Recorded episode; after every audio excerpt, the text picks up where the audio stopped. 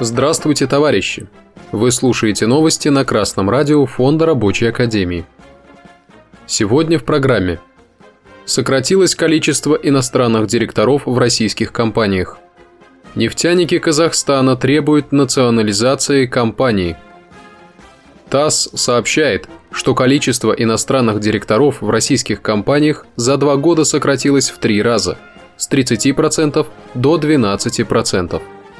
Другими словами, в условиях противостояния империализму США в российских компаниях каждый десятый директор и каждый пятый председатель совета директоров – иностранец. Больше половины из них – граждане США либо Европы, то есть стран, противостоящих России в специальной военной операции. Следующий занимательный факт таков, что 40% из совета директоров не имеют отраслевого опыта. И за все это члены советов директоров в среднем получают по 12 миллионов рублей в год, а председатели по 29 миллионов рублей, что на 18% больше показателей 2022 года. То, что за два года из страны ушли два из трех иностранных директора, факт отрадный. Но способны ли буржуазные чиновники, сами имеющие родственников за границей, на последовательное очищение российских компаний от агентов иностранных государств? Вопрос риторический. Такой задачи даже не ставится. Возьмем, к примеру, совет директоров «Русала», в котором все ключевые места заняты представителями США и Великобритании. Рабочий класс России сейчас ведет борьбу в тылу и на фронте – он заинтересован в очищении руководства предприятий от агентов финансового капитала США. Рабочая партия России, партия рабочего класса, последовательно выступает за национализацию основных отраслей экономики. Только советская власть способна в полной мере выполнить эту задачу. Рабочим необходимо подниматься на борьбу за расширение влияния своей партии, вступать в нее и продвигать ее программные решения. По сообщению казахстанского информационного портала «Власть», рабочие West Oil Software продолжают забастовку, несмотря на увольнение. Около 500 рабочих West Oil продолжают забастовку, которую они начали 11 декабря 2023 года, требуя присоединить их к АО «Национальная компания Казмунайгаз», распространить на них единую систему оплаты труда и обновить материально-техническую базу. Аскербек Абишев, один из рабочих, участвующих в забастовке, рассказал, что еще 12 декабря уволили семерых.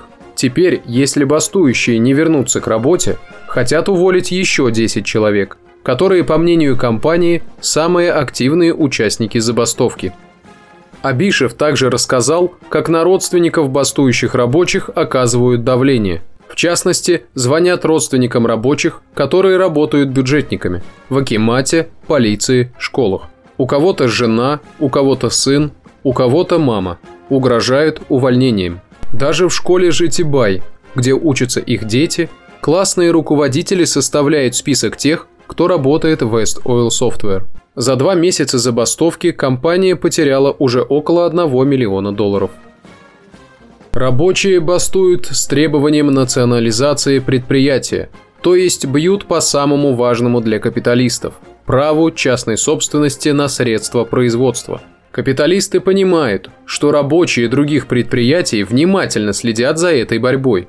И если уступить требованию рабочих West Oil Software о национализации, то эта волна пролетарской борьбы прокатится по многим предприятиям страны. Бороться с этим будет сложнее – Поэтому буржуазия будет ожесточенно противостоять, привлекая все силы своего буржуазного государства и не только. Но и рабочим надо учиться сопоставлять свои силы и возможности с целями своей борьбы.